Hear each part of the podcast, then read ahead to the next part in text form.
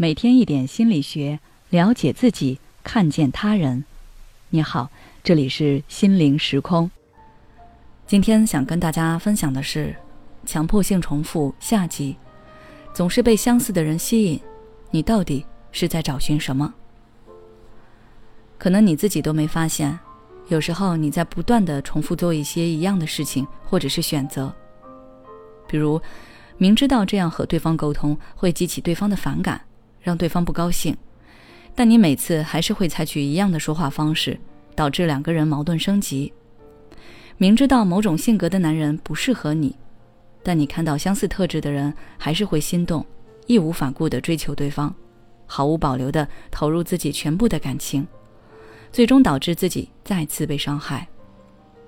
这些重复现象，就是心理学中所说的强迫性重复。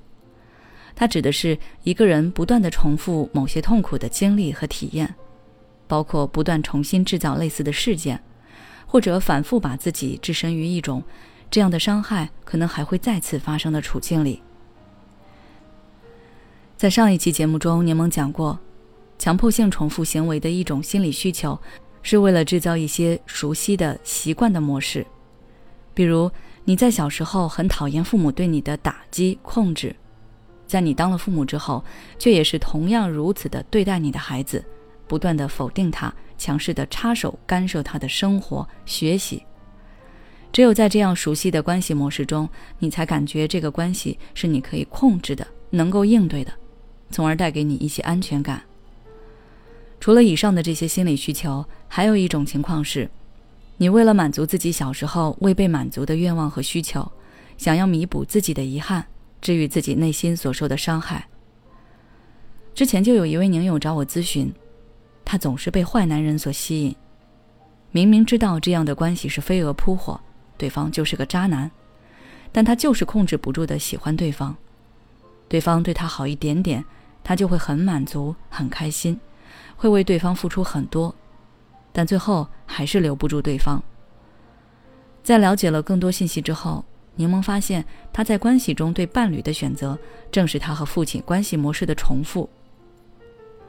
在他小的时候，他的父亲在外面便有了其他的女人，因此经常不着家。